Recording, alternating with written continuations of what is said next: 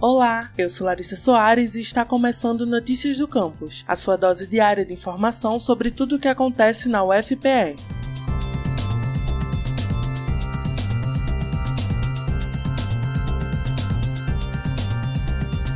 Hoje começa o semestre letivo 2020.2 da graduação presencial da UFPE. Devido à pandemia, as atividades acadêmicas serão mantidas no formato híbrido. E para ajudar os alunos a conhecerem melhor o funcionamento da universidade, a UFPE preparou o Manual do Estudante. Ele está disponível em ufpe.br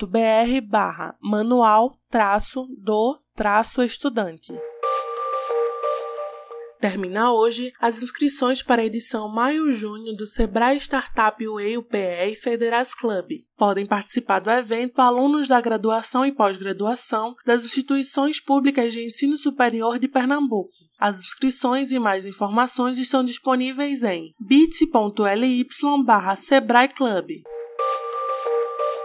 Estão abertas as inscrições para a seleção de tutores e coordenadores de tutoria UAB-UFPE. A iniciativa da Secretaria de Programas de Educação Aberta e Digital da Universidade, por meio do programa Universidade Aberta do Brasil, está disponibilizando 30 vagas, sendo uma para coordenador de tutoria e as demais para tutores dos cursos de Ciências Contábeis EAD e das licenciaturas em Geografia, Letras Língua Portuguesa, Matemática e Letras Língua Espanhola. Os editais e mais informações podem ser encontrados em ufpe.br barra spread barra editais.